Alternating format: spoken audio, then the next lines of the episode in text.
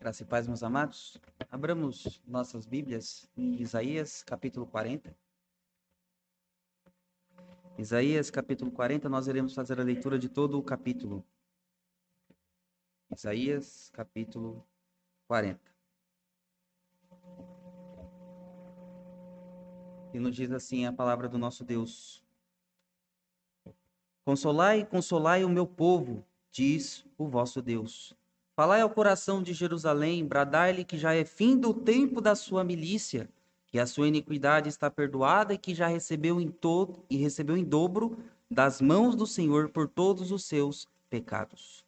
Vós do que clama no deserto, preparai o caminho do Senhor, endireitai no ermo, no ermo vereda a nosso Deus.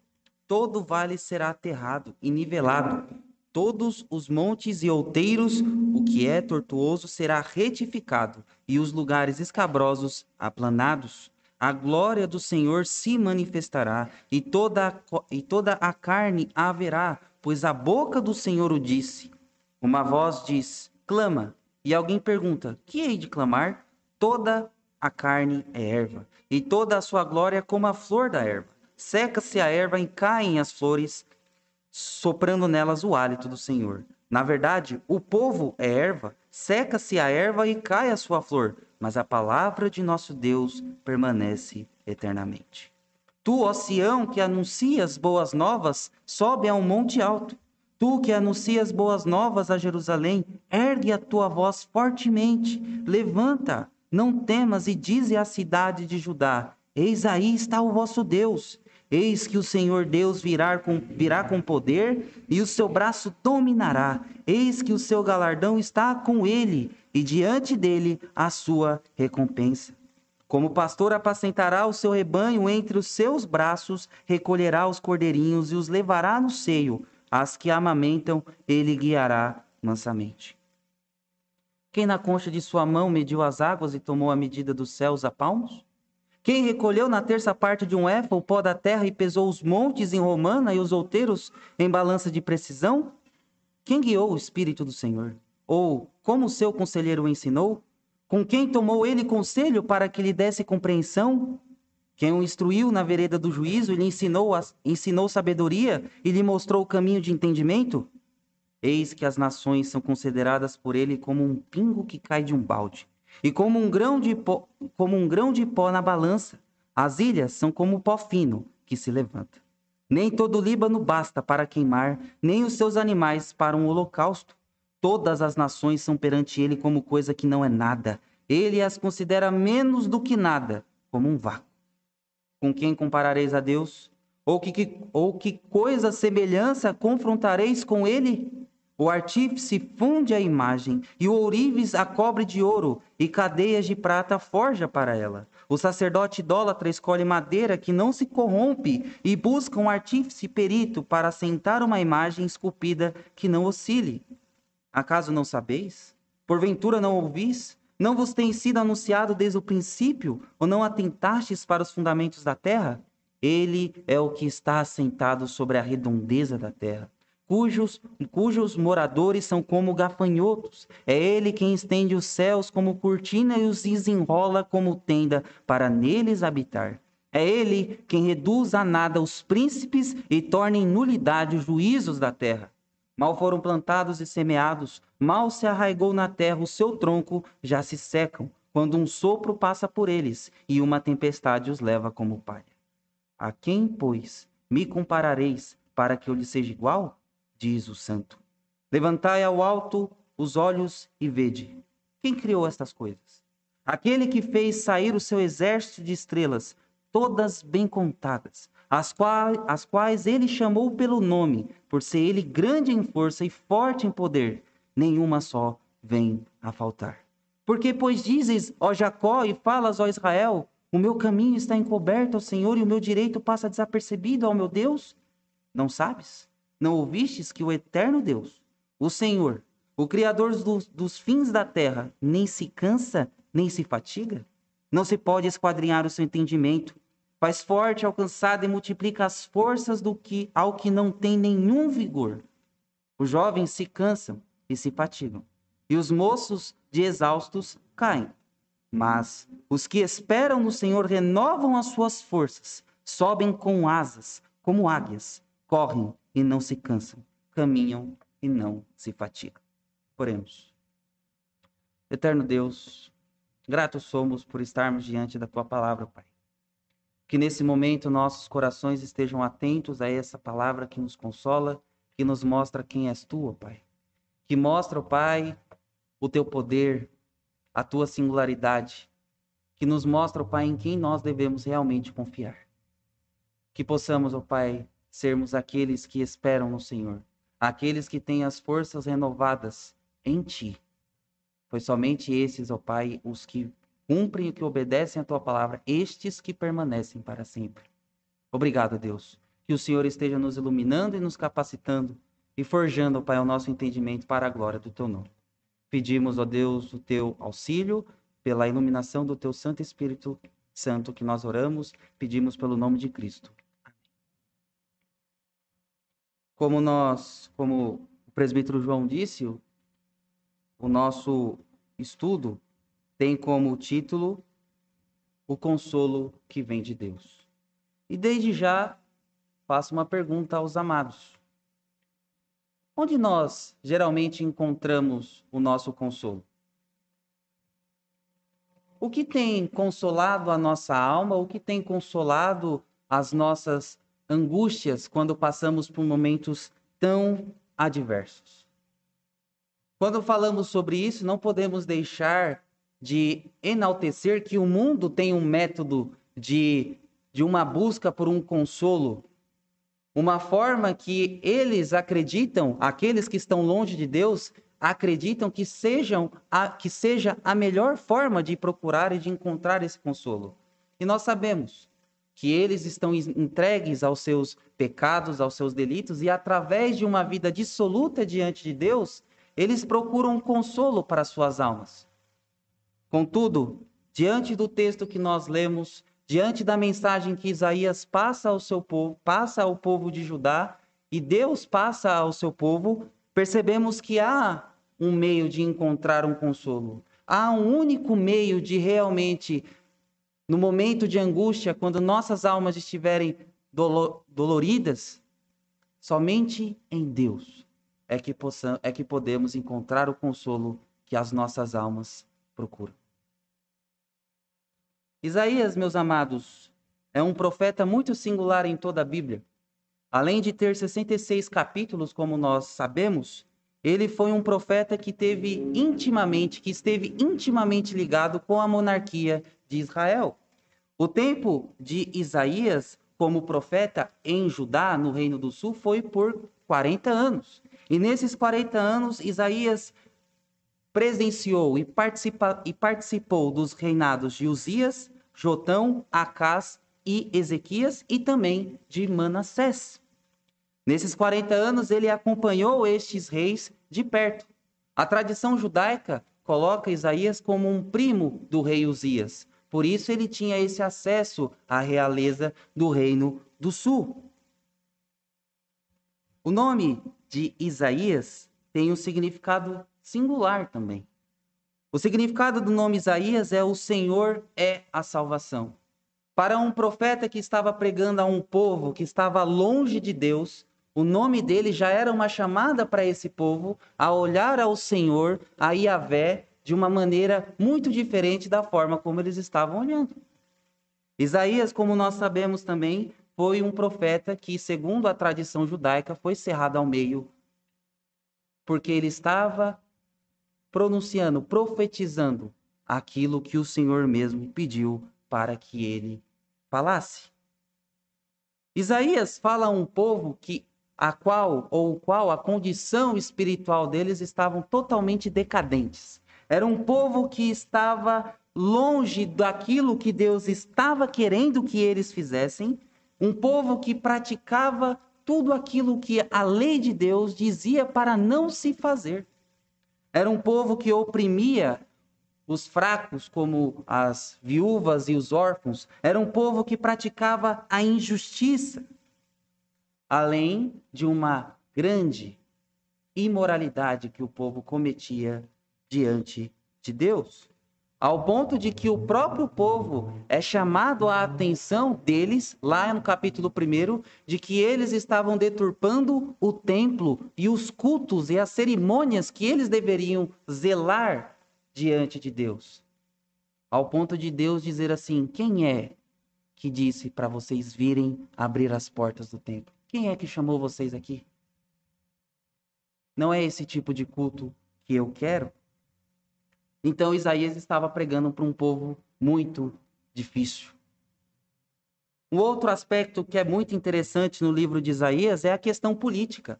Nós vemos em Isaías a profecia, ou grandes profecias de contra outras nações. E é interessante dizer isso, porque naquele tempo havia impérios que estavam se consolidando, como o caso do, do Império Assírio, e também impérios que estavam emergindo, como no caso da Babilônia. Contudo, é interessante destacar também que esses impérios tinham um grande é, ponto e um grande e um grande tinha uma grande participação em toda a profecia que Isaías escreve nesses 66 capítulos. O povo muitas vezes buscavam o socorro nas nações vizinhas e não em Deus. O povo, muitas vezes, porque as nações aparentemente se apresentavam como mais poderosas, se colocavam diante deles pedindo, clamando por socorro. Como aconteceu no caso do rei Acás, quando pediu socorro à, à Síria. E também como no caso do rei Ezequias, que pediu socorro ao reino ou ao império egípcio, lá em Isaías 30. E é interessante destacar que o próprio Deus fala: vocês estão recorrendo aos faraós, mas vocês serão castigados por isso, porque eles não têm poder algum. Todo esse panorama sobre o livro de Isaías nos mostra que o povo não estava atinando para a mensagem que o profeta estava passando a eles. Não era para ir atrás de proteção através de impérios e nações, mas era para se converter ao Senhor, porque é Ele que salva. O nome de Isaías. Do Senhor é a salvação. E pode proteger o seu povo. O povo deveria entender que é do Senhor a salvação. O livro de Isaías podemos dividir em duas partes. A primeira parte contém palavras de juízo do Senhor para o seu povo que estava longe da sua vontade que nós encontramos essa parte do, do primeiro capítulo até o capítulo 39. Já na segunda divisão, o conteúdo, que é a partir do 40 até o 66, o conteúdo da mensagem foca no consolo que o Senhor proverá para o seu povo que seria mandado para o cativeiro. E não podemos deixar claro que Isaías, ou podemos deixar de destacar que Isaías é um dos profetas que mais faz menção a Jesus Cristo. Em, todo, em toda a profecia de Isaías existem 18, 18 referências diretas que falam de Cristo Jesus. E por que é importante nós falarmos isso? Porque o livro de Isaías é um livro de consolação. E não existe maior consolação do que Jesus Cristo nas nossas vidas. Não existe maior consolo do que saber que Jesus Cristo veio e morreu por nossos pecados. E por causa disso nós temos paz diante de Deus. No nosso texto, em Isaías 40, que nós acabamos de ler, ele é o primeiro texto, o primeiro capítulo dessa segunda divisão que nós é, falamos. Após ter esse interlúdio, um interlúdio histórico entre o rei Ezequias e Isaías, que se encontra entre os capítulos 36 até o 39, o, é anunciado ou pré-anunciado o cativeiro que iria acontecer no capítulo 39, quando a embaixada babilônica vem e o rei Ezequias começa a mostrar todos os tesouros, Isaías chega a, a, por intermédio de, de Deus, obviamente, e fala assim: Você mostrou tudo isso? Saiba que eles irão levar tudo que você mostrou. E isso aconteceu pouco tempo depois. Então, o anúncio do cativeiro já estava sendo ah, já estava sendo dito e anunciado pelo profeta Isaías. E o capítulo 40, que acabamos de ler abre o livro que pode ser chamado como o livro do consolo de Deus. Essa mensagem é escrita como se o profeta estivesse vivendo aquela situação tão conflituosa do exílio. Isaías não foi para o exílio. Isaías é um profeta pré-exílico. Mas as profecias que, eles, que ele escreve era para o povo ter, ler quando eles estivessem ali na Babilônia. No entanto, o enfoque da mensagem, desta mensagem, não é falar sobre o sofrimento que o povo iria sentir ali por causa de estar longe de Judá e estando ali na Babilônia. Mas o foco que Isaías quer trazer a partir do capítulo 40 até o 66 é sobre o consolo que o Senhor traria para o seu povo, que permanecesse confiando no Senhor. E a base desta confiança é no próprio Senhor, que prometeu enviar aquele que seria o Messias do povo, ou seja, aquele que libertaria o povo e o faria viver plenamente com o Pai. Podemos fazer três divisões do texto que nós lemos de Isaías 40. Do, cap... do versículo 1 até o 11, vemos que Deus deixa claro que o consolo vem dele. O consolo que vem de Deus.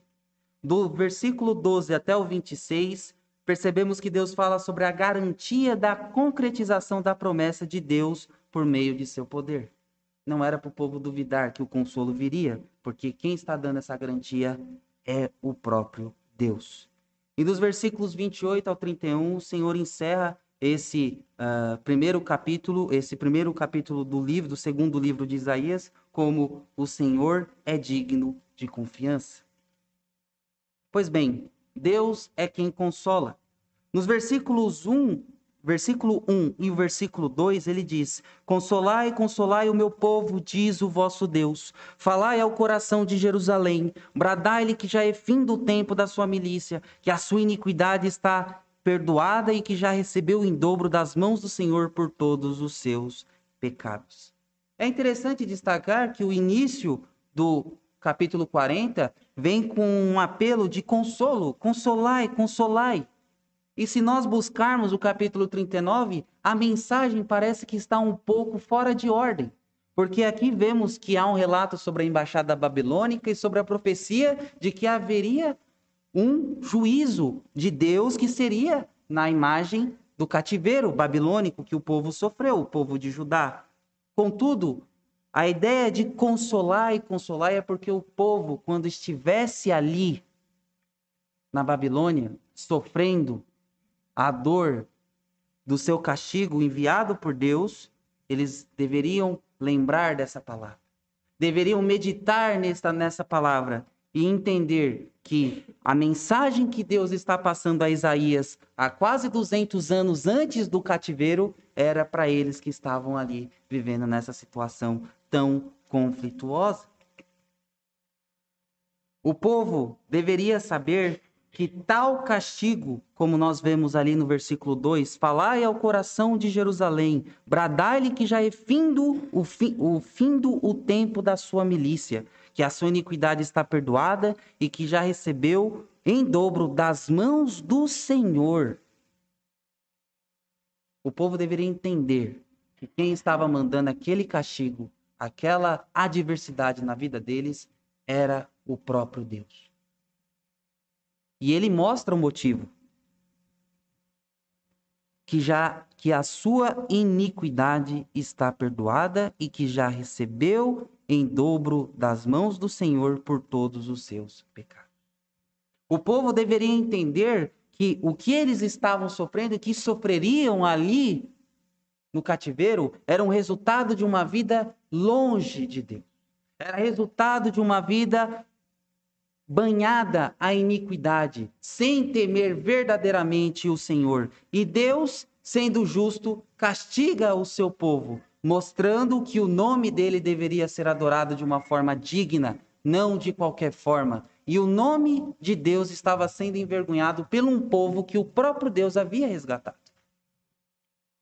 Então o povo deveria saber que tal castigo era devido à sua condição pecaminosa diante do Senhor. pois sendo eles representantes dele, do Senhor de Deus, no mundo, eles estavam cada dia se entregando às práticas mundanas e não sendo testemunhas para o Senhor. Portanto, o castigo viria e veio. Porém, o Senhor é misericordioso. No próprio versículo 2 e no próprio versículo 1, um povo que merecia o castigo recebeu o castigo, mas Deus é misericordioso e diz: Consolai, consolai o meu povo. Consolai porque eles já foram perdoados, porque eu agi em misericórdia. O Senhor anuncia que agirá em misericórdia, perdoando o seu povo de seu pecado, e que eles já pagaram por seus erros cometidos por não estarem obedecendo à lei do Senhor.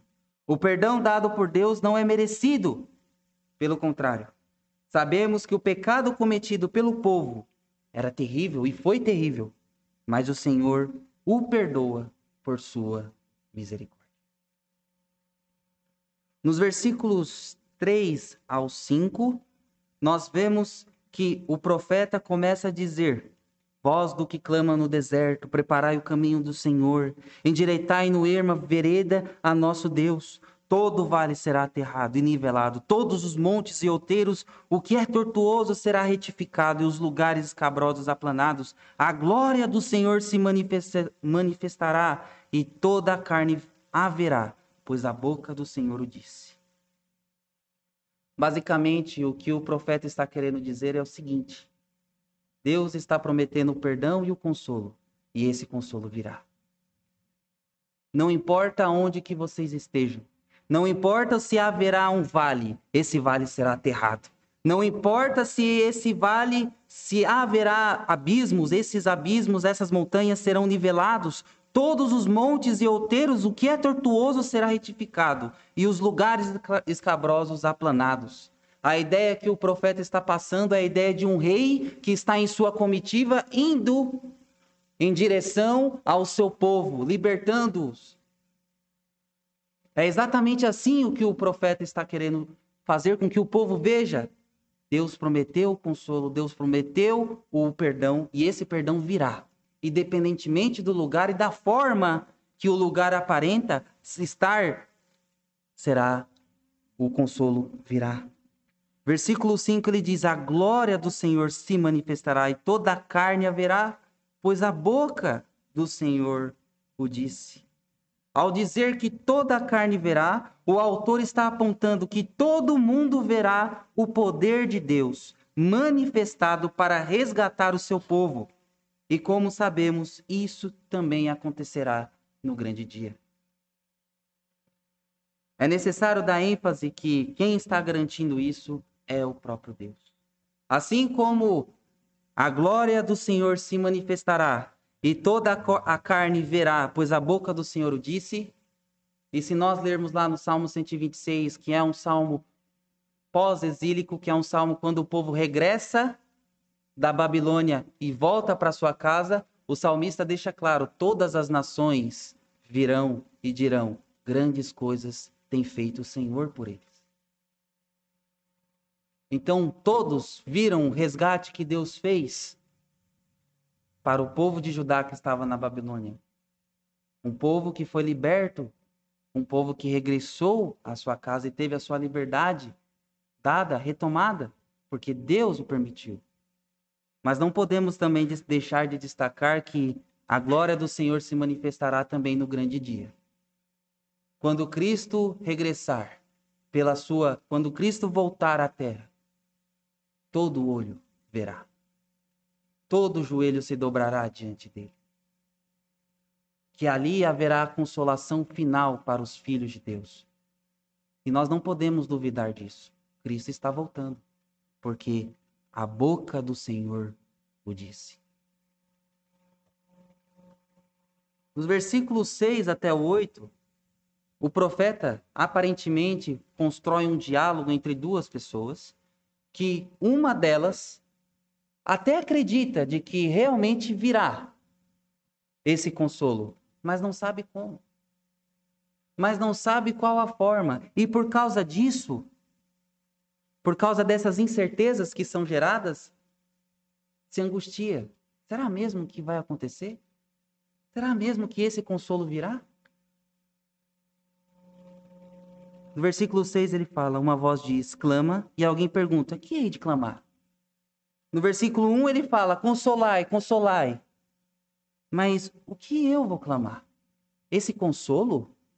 Mas como assim esse consolo? Toda a carne é erva, e toda a sua glória como a flor da erva. Seca-se a erva e caem as flores, soprando nelas o hálito do Senhor.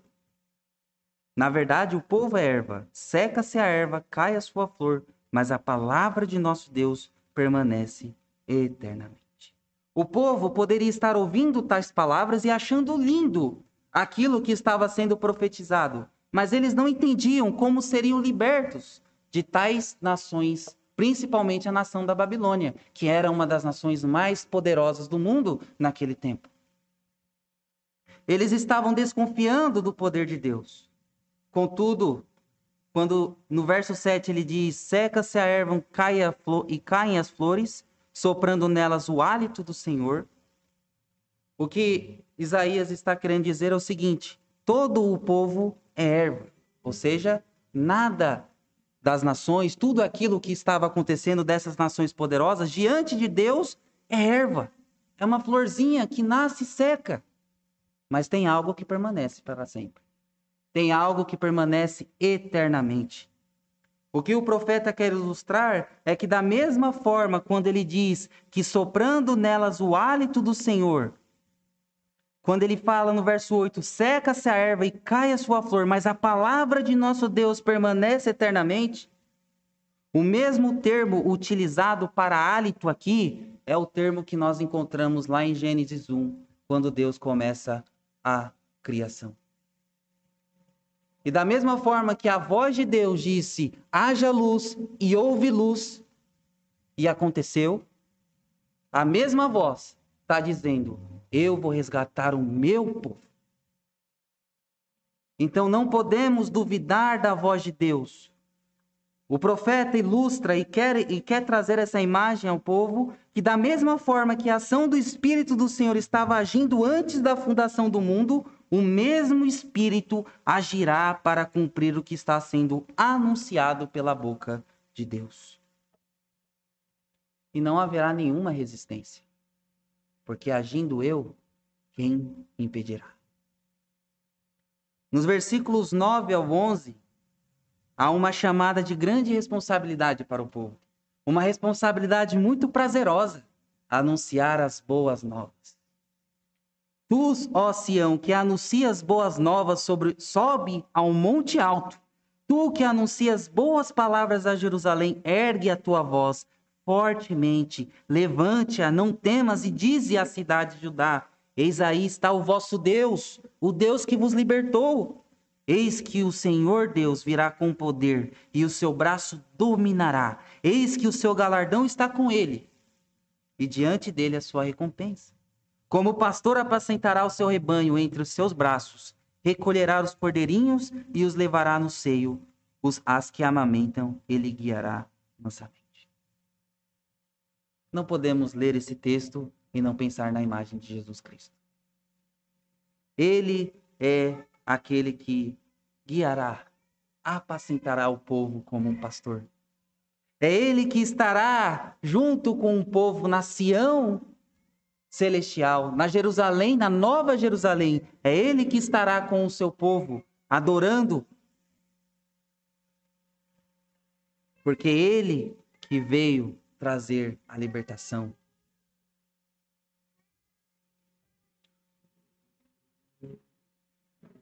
E para nós que temos a alegria de poder anunciar essas boas novas, devemos ter em mente de que essa palavra, de que esse evangelho, quem tem a obrigação de anunciar é o povo resgatado. Nós que temos a bênção de sermos livres, libertos do império das trevas, para o reino da luz, juntamente com Cristo Jesus, que é o nosso Deus, que habitará no nosso meio na, na, na, Jerusalém celestial, que nos apacenta como pastor, nós que sentimos esse consolo e essa certeza dessa libertação, Somos nós que devemos trabalhar e anunciar essa verdade. Não existe opção. A nossa obrigação diante de Deus é proclamar essa mensagem. Nesta primeira parte, meus amados, que o consolo vem de Deus, o profeta exibe, mostra que devemos confiar no livramento do Senhor, pois é Ele quem cuida do seu povo com seu braço misericordioso. Isso nos mostra que Deus está atento às nossas necessidades. Deus não é um Deus de longe, mas é um Deus de muito perto. Na nossa segunda parte do nosso sermão, Deus atesta a sua promessa por seu poder. Isaías 40 é muito conhecido principalmente por essa parte que nós lemos dos, cap... dos versículos 12 até o versículo 25. Aparentemente, se nós pegarmos esse texto e isolarmos um pouco do contexto, nós iremos ver que há uma apresentação de alguém. É como se Deus estivesse se apresentando ao povo a um povo que poderia estar desconfiando de quem é Deus. A um povo de quem a, a quem poderia estar desconfiando se realmente Deus iria os, os libertar. Por isso que Deus atesta através desses versículos do 12 ao 25, ao 25 quem é ele. No versículo 12 ele diz: Quem na concha de sua mão mediu as águas e tomou a medida dos céus a palmos? Quem recolheu na terça parte de um éfa o pó da terra e pesou os montes em romana e os outeiros em balança? Quem guiou o Espírito do Senhor? Ou como seu conselheiro o ensinou? Com quem tomou ele conselho para que lhe desse compreensão? Quem o instruiu na vereda do juízo e lhe ensinou sabedoria e lhe mostrou o caminho de entendimento? Isaías, através desses versículos, mostra que Deus é único. Deus é o único todo-poderoso. Ele é o Criador. Ele que executou tudo segundo a sua vontade. Não existia ninguém dando instrução, instruções a Deus quando ele criou, quando ele executou a sua vontade, sua livre vontade. Este é o nosso Deus. E amados, muitas vezes nós desconhecemos a Deus. Muitas vezes nós não reconhecemos a Deus. Vemos os nossos problemas, por mais dolorosos que sejam, e pensamos assim: não existe salvação. Não existe uma forma de eu sair dessa. Mas Deus se apresenta. Quem com quem me comparareis? Eu sou Deus que criou tudo, que mediu todas as águas com a concha da mão, que mediu todos os céus com os palmos. Ninguém precisou me instruir, porque eu sou a verdadeira sabedoria. E o povo que estava duvidando de Deus leva uma invertida do Senhor mostrando de que ele é único e ele é o todo-poderoso. Quando nós duvidamos de quem é Deus, nós perdemos a essência da nossa fé. E corremos o perigo de duvidarmos de quem é o Senhor em nossas vidas e sua relevância para nós. Quando duvidamos de quem é Deus, perdemos a essência da nossa fé e, consequentemente, perdemos também a relevância de Deus para as nossas vidas. Ah, eu creio num Deus, mas não sei se ele é tão poderoso. Então, esse Deus não tem nenhuma significância na sua vida. Os versículos 13, como nós acabamos de ler, enaltece exatamente isso: que Deus é único, que Deus é o Criador, de que o Senhor não precisou ser ensinado e ninguém foi ou é superior a ele. Ele continua o mesmo. O Senhor não precisou de nenhuma instrução, pelo contrário, ele fez tudo de acordo com a sua livre e espontânea vontade. E o mais triste de ouvir, de ler isso, é que quem estava e quem deveria ouvir isso e ler isso era o próprio povo de Deus. Um povo que conhecia a história da criação, um povo que carregava em si a libertação que aconteceu ali no Êxodo. Eles eram descendentes de Abraão, descendentes daqueles que viram o mar vermelho se abrir diante deles. E mesmo assim, Isaías necessitou relembrar ao povo de quem é Deus. Percebemos por meio disso, meus amados, que muitas vezes não é somente ter uma vida piedosa cristã, não é simplesmente saber, mas acreditar com muita certeza que é a nossa fé. A nossa fé não se baseia simplesmente pelo conhecimento. Nossa fé não deve se basear simplesmente por uma vida de praticar o que a palavra de Deus fala, mas é você realmente crer que você está servindo a um Deus todo-poderoso. Nos versículos 15 ao 17, Deus, ou Isaías, continua enaltecendo a Deus. Eis que as nações são consideradas por ele como um pingo que cai de um balde e como um grão de pó na balança. As ilhas são como pó fino que se levanta.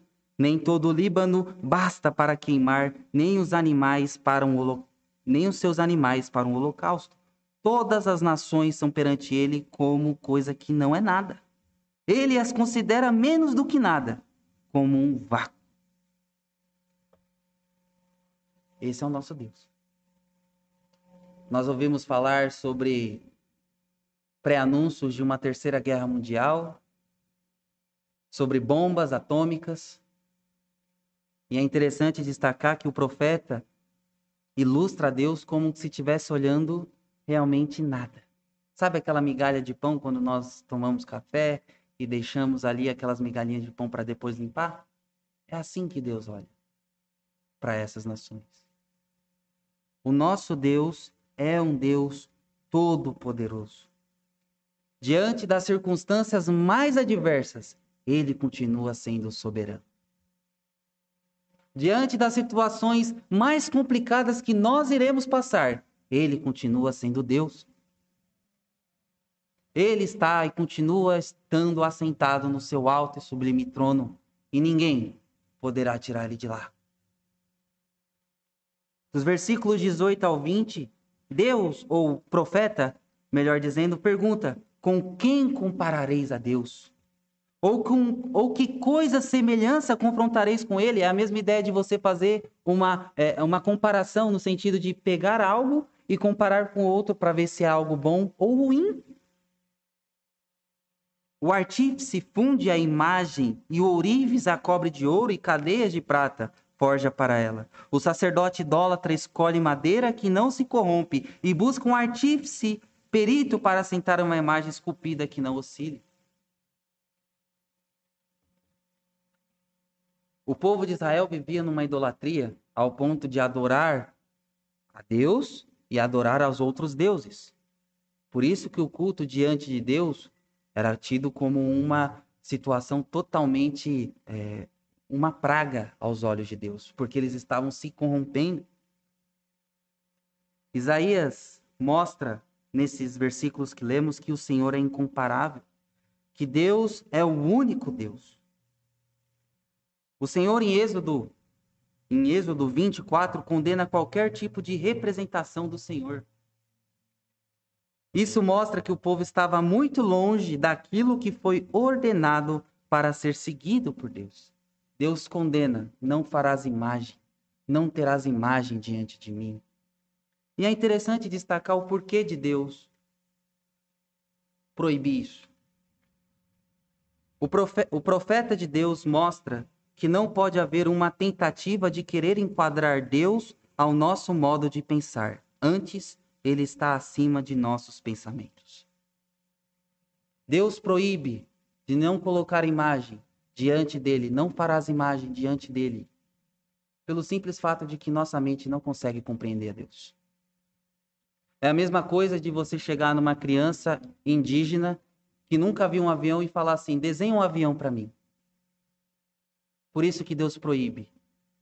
Nossa mente não consegue compreender a Deus. E quando nós tentamos, como no caso aqui dos dos artífices, dos sacerdotes idólatras que fundiam imagens, que faziam imagens de madeira, de ouro, eles estavam praticando a idolatria, porque nós não podemos e nunca compreenderemos a Deus. Mas Deus é tão bom para conosco que nos mandou o seu Filho. E quando nós olhamos a Jesus, olhamos o Pai. Deus está acima dos nossos pensamentos. Ele é único, não é um Deus de madeira ou de ouro, pelo contrário, ele é um Deus vivo e único. Dos versos 21 ao 24, ele continua ainda enaltecendo o Senhor. Acaso não sabeis? Porventura não ouvis? Não vos tem sido anunciado desde o princípio? Ou não atentaste para os fundamentos da terra? Ele é o que está assentado sobre a redondeza da terra, cujos moradores são como gafanhotos. É ele quem estende os céus como cortina e os desenrola como tenda para neles habitar. É ele quem reduz a nada os príncipes e torna em nulidade os juízes da terra. Mal foram plantados e semeados, mal se arraigou na terra o seu tronco, já se secam, quando um sopro passa por eles e uma tempestade os leva como palha. Outra vez, o profeta enaltece a singularidade de Deus. E é interessante destacar no versículo 21 que ele fala: Não vos tem sido anunciado desde o princípio? E se nós lermos Gênesis 1, versículo 1, fala que Deus criou os céus e a terra. Desde o princípio, desde Gênesis, Deus enaltece que Ele é o único. Ele enaltece que Ele é totalmente digno de confiança. Ele fala no versículo 22, é Ele que está assentado sobre a redondeza da terra. Isaías não tinha um telescópio. Isaías não estudou com Galileu Galilei, porque Galileu Galilei foi lá no século XV. Mas a palavra de Deus, antes da ciência comprovar que a Terra era redonda, já deixa claro: a Terra é redonda. E ele diz: Deus está assentado sobre a redondeza da terra, cujos moradores são como gafanhotos, são como coisa pequena. Isso, e no versículo 23 e no versículo 24, mostra o quanto que são, o quanto que os poderosos da terra são como nada diante de Deus. Isso quer dizer que o Senhor é o verdadeiro soberano, pelo fato de que ele está no alto e sublime trono desde a eternidade. Os reis, os príncipes, são nada. O povo deveria saber que o Senhor é superior às nações, a deuses e líderes. Ele é o Senhor. No versículo 25, Deus pergunta para o povo: A quem, pois, me comparareis para que eu lhe seja igual? Diz o santo. Levantai os olhos ao alto, os olhos e vede. Quem criou estas coisas? aquele que faz sair o seu exército de estrelas todas bem contadas, as quais ele chamou pelo nome, por ser ele grande em força e forte em poder. Nenhuma só vem a faltar. Deus pergunta para o povo: com quem vocês vão me comparar? Quem, diante de tudo que eu acabei de falar, com quem vocês vão me fazer uma comparação. Eu sou parecido com quem? E ainda ele diz: Você quer mais prova de que eu sou o soberano? Levantai os olhos e vede. Olha o que eu criei. Olha as estrelas. Sabe as estrelas? Parece que estão desorganizadas, mas não estão. Elas obedecem à minha voz. E quando eu a chamo, todas vêm ao meu encontro, porque eu sou grande em força e forte em poder. Nenhuma só vem faltar. E se Deus pastoreia as estrelas, porque ele não iria pastorear o seu povo? Se Deus zela pela sua criação, as estrelas, porque Deus não estaria cuidando do seu povo? O povo deveria crer, confiar realmente de que a promessa que o consolo, que o perdão veio e viria, porque quem está falando é esse Deus. Ele é aquele que garante que a, que a promessa, que o consolo seriam concretizados. E nós não podemos deixar de falar sobre Cristo. O consolo que ele prometeu, desde Gênesis 3,15, o descendente da mulher, aquele que se tornou servo sofredor, carregou sobre ele as nossas iniquidades, ele veio. Por isso, confiemos que o consolo vem, porque quem atesta é a palavra de Deus. E por fim, meus amados, Deus diz no versículos 27 ao 31 que ele é digno de confiança. Porque, pois diz, dizes, ó Jacó, e falas, ó Israel, o meu caminho está encoberto ao Senhor e meu direito passa desapercebido ao meu Deus? Deus acabou de dar mostras de que ele cuida até mesmo das, das estrelas, por que ele não cuidaria de vocês? Não sabes, não ouvistes que o Eterno, o Senhor, o Criador dos fins da terra, nem se cansa e nem se fatiga? O povo que poderia estar muito tempo ali no exílio, poderia pensar o seguinte: Deus esqueceu de nós. Deus realmente não se importa conosco não temos um Deus. Contudo, Deus diz ao povo: Por que dizes? Por que, pois, dizes ao Jacó e falas: O meu caminho está encoberto ao Senhor e o meu direito passa desapercebido ao meu Deus? Deus está atento. Deus está olhando pelo seu povo. Por mais longe que ele esteja ou aparenta ser, Deus não se fixa simplesmente numa localidade. Antes, como o próprio, próprio Isaías mesmo fala, ele está sentado ao redor da sua terra, da sua criação, sobre a redondeza da terra. Ou seja, ele está sobre olhando a todos, principalmente o seu povo. O povo que estava exilado deveria entender que eles não conseguiriam esquadrinhar os desígnios do Senhor. Por causa disso, sua conduta não deve ser de um, de um questionamento infundado, mas de uma confiança alicerçada no caráter de Deus. Eu acho muito interessante porque quando Deus faz uma promessa ao seu povo, ele dá mostras de quem ele é. Ele evidencia o seu poder e é exatamente o que ele fez com o seu povo aqui. No versículo 28, não sabes, não ouvistes que o eterno Deus, o Senhor, o Criador dos fins da terra nem se cansa, nem se fatiga, não se pode esquadrear o seu entendimento. Ele está muito, ele transcende a nossa forma de pensar, mas não é por causa disso que devemos duvidar, mas é porque ele é o Deus inigualável, ele é o Deus soberano que nós não podemos fazer comparação alguma. Ele é o Todo-Poderoso, o Criador dos céus e da terra, o qual mediu as águas na concha da sua mão, que mediu os céus com os palmos, que as nações, que os príncipes, que os poderosos diante dele são como nada. É, é nisso que nós devemos confiar em Deus. No poder que ele revela a nós, nas características que ele mesmo demonstrou que tem. Por isso que devemos confiar no Senhor. E nos versículos 29 e 31, ele continua ainda dando mostras de que Deus é digno de confiança.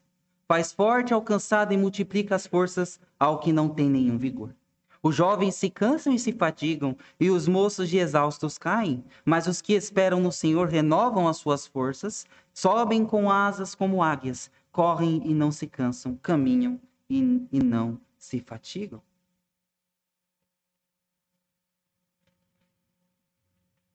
Deus dá força. Deus, ele multiplica as forças, porque ele é a força. Ele é a base. Salmo 125, os que confiam no Senhor são como o monte de Sião, que não se abala. Ele é a rocha da nossa salvação. Ele é a base que nos dá força. Ele é aquele que, que é capaz de multiplicar quando nós estamos cansados. Salmo 23, versículo 4: Ainda que eu ande pelo vale da sombra da morte, não temerei mal nenhum, porque o teu bordão e o teu cajado me consolam. Deus, além de nos acompanhar em nossos sofrimentos, Ele nos dá forças. Ele nos dá vitalidade para encarar as tribulações das nossas vidas. Não temais. No mundo tereis aflições, mas tende bom ânimo. Eu venci o mundo. Ele é a base da nossa força. E ele diz que no versículo, versículo 31, mas os que esperam no Senhor. Isso significa que devemos nos colocar como dependentes diante de Deus. Afinal de contas, Ele é o Todo-Poderoso. E ter em mente que nós não podemos fazer nada sem Ele. Por isso devemos ter em nossas mentes, em nossos corações, a segurança de entregar a nossa vida nas mãos dele. A espera é uma profissão de fé. É muito difícil esperar. É muito difícil esperar o socorro de Deus. O povo aguardou um bom tempo para que fosse resgatado né, da Babilônia, que fosse livre da Babilônia.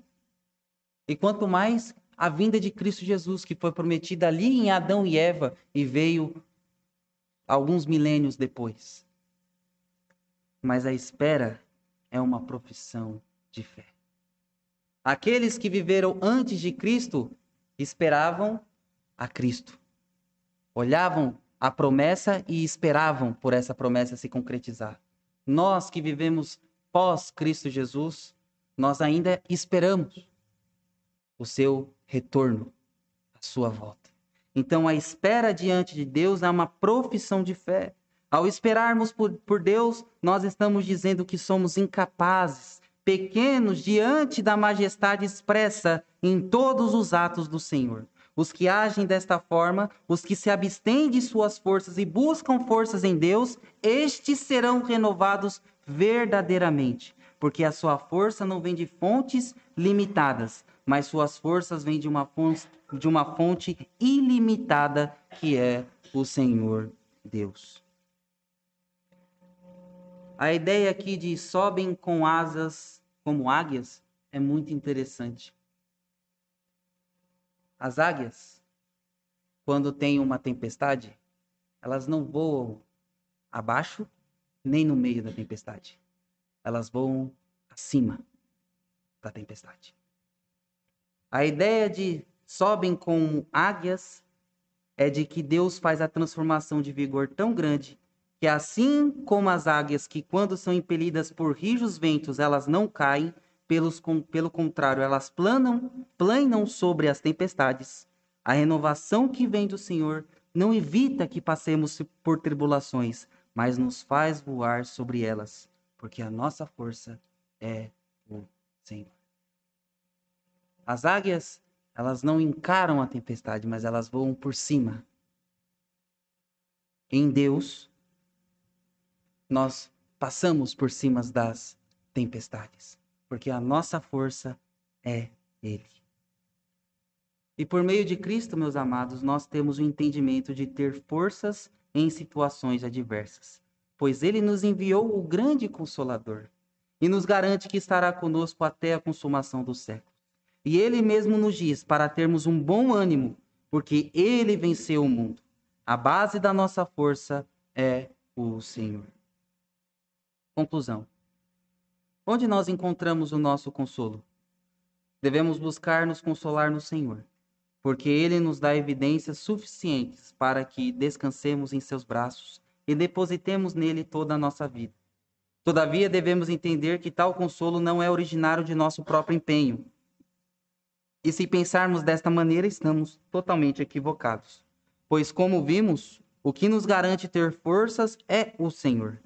Nele está o consolo que nos permite encontrar o ímpeto de enfrentar as adversidades da vida e, assim como as águias, voar por cima desses problemas, porque é Deus quem é a base da nossa força.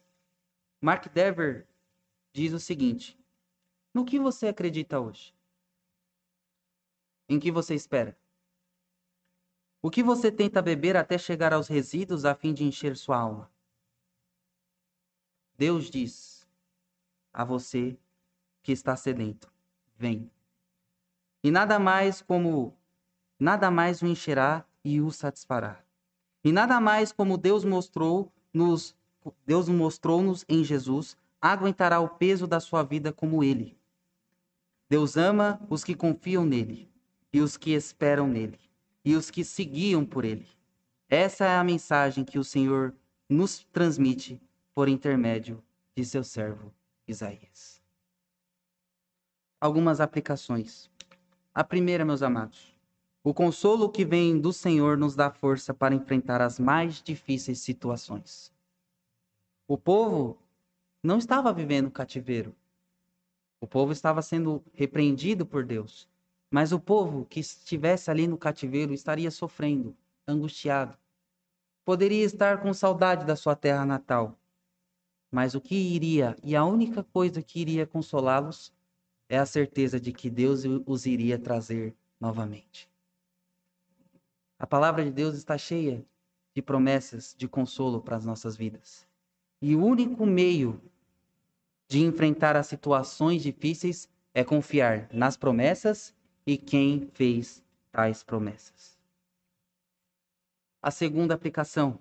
As promessas feitas por Deus devem ser levadas a sério por nós, pelo fato de serem feitas pelo Criador dos céus e da terra. Se ele diz para termos um bom ânimo, se ele diz que estará conosco, se ele fala que venceu o mundo e se ele diz que voltará, nós devemos confiar plenamente nisso. Porque quem está fazendo essas promessas é a boca do Senhor. E tudo vai passar, mas a palavra de Deus permanece eternamente. Terceira, não devemos pensar que o Senhor não está assistindo o nosso sofrimento. O Senhor nos vê, nos protege. E isso não nos faz com que ele seja distante de nós. A única coisa que nos distancia de Deus é o pecado não confessado. O povo e nós devemos entender que Deus está cuidando de seu, do seu Israel e que seu povo deve ter uma vida correta perante o Pai. Devemos sermos, devemos ser santos, pois foi para isso que Deus nos chamou. E por fim, nossa paz não deve estar naquilo que não seja o Senhor o mundo passa assim como todo o glamour que ele pode ter, mas a palavra do Senhor, essa é eterna. Por isso, o que devemos guardar em nossos corações, o que nós devemos esperar para sermos renovados, é pelo Senhor, que deve ser sempre a nossa força. Que Deus assim esteja nos abençoando e que possamos nos consolar com, essas com esta mensagem. A força das nossas vidas vem e é e sempre será o Senhor. Amém?